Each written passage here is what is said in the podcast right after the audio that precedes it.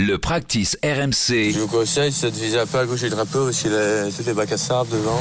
Ou bien, ou, ouais, c'est ça que j'ai. Voilà, elle part bien. Allez jouer. Super. Le tips de Ramucho. Merci François Damiens de nous garnir ce practice RMC. La leçon du jour avec notre prof Ramucho.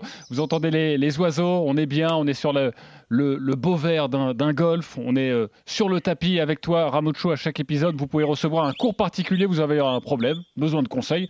On est là pour vous, on accueille Jean-Philippe. Salut Jean-Philippe. Salut à tous.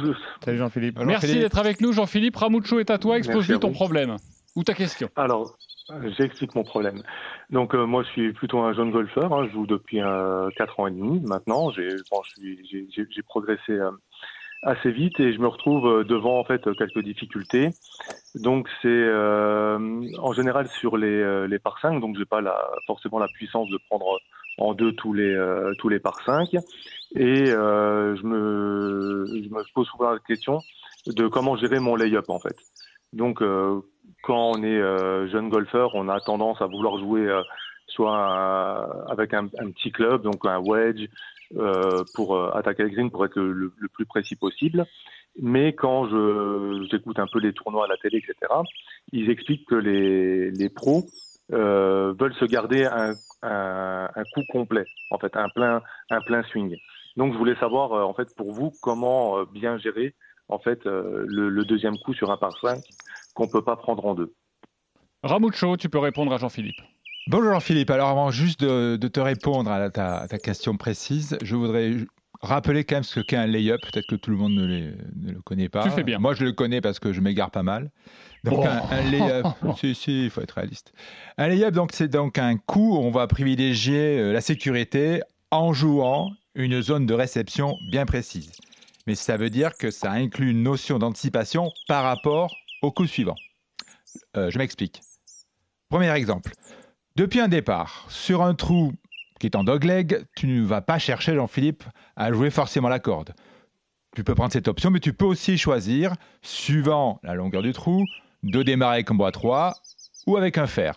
Et du coup, te donner de l'ouverture afin d'attaquer ton green ou drapeau dans de bonnes conditions. Là, c'est pour un départ. On peut avoir aussi un lay-up, euh, un deuxième exemple. Disons qu'il te reste 170 mètres pour atteindre le green. Euh, devant le green, tu as un obstacle d'eau et derrière le green, tu as un beau bunker qui va t'accueillir, le bonheur. Donc évidemment, tu n'es pas suffisamment confiant pour jouer euh, le green euh, avec ces, tous ces obstacles.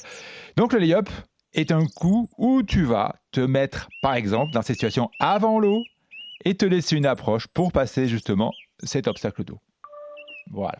Exactement, ça, c'est le lay-up, donc c'est le, le, coup de, de, de, sécurité. Le coup de sécurité que l'on choisit par rapport à une situation. Donc, un bon lay-up pour te, pour te répondre, euh, un lay-up réussi, c'est de mon point de vue, lorsque tu t'es mis dans une position idéale, à plat, ligne de jeu dégagée, de telle sorte que rien ne t'empêche, du coup, d'aller chercher la zone du drapeau sur le coup suivant.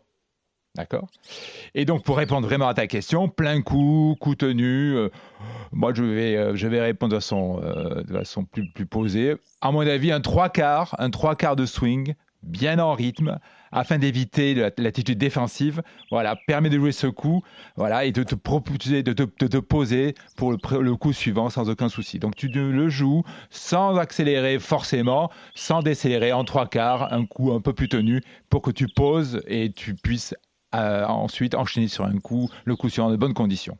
Donc le lay-up, tu observes, tu exécutes et après tu attaques éventuellement le drapeau. Et pour des joueurs qui, euh, comme Jean-Philippe, ne jouent pas régulièrement, ne jouent pas beaucoup ou sont plutôt euh, inexpérimentés, le lay-up, il faut l'appliquer régulièrement, voilà, se, donner une zone de confort sans forcément jouer en régulation. Quand ça se présente, voilà, pour sauver le score, pas être trop agressif non plus et pas tomber dans l'excès inverse. Mais si tu prends le temps d'observer, tu verras que le lay-up, c'est ton premier, euh, ta première idée et tu t'y tiens. Jean-Philippe bah c'est parfait. En plus, il a, décrit le lay-up du trou 18 euh, du golf où je, suis membre, c'est-à-dire avec une pièce d'eau et des bunkers euh, de l'autre côté. Donc, euh, c'est parfait. Voilà, Impeccable. privilégier le lay-up si euh, voilà il y a un petit souci. euh, c'est souvent mon cas. Euh, je me dis que parfois, soit on peut après tenter euh, d'être suffisamment près du drapeau pour sauver le par, soit de faire un bogey. Et dans mon cas, et j'imagine que dans le cas de Jean-Philippe, un bogey reste un bon résultat. Pour nous, les copains, je vous vois regarder. Ouais, nous on cherche l'eagle à chaque fois. Bah, pas du tout un bogey, Ouais, c'est ça. ouais. pour toi. Merci beaucoup Jean-Philippe d'avoir été à- avec Salut, nous et puis à chaque Jean-Philippe. épisode évidemment euh, le tips de, de Ramucho pour vous conseiller au mieux sur votre golf.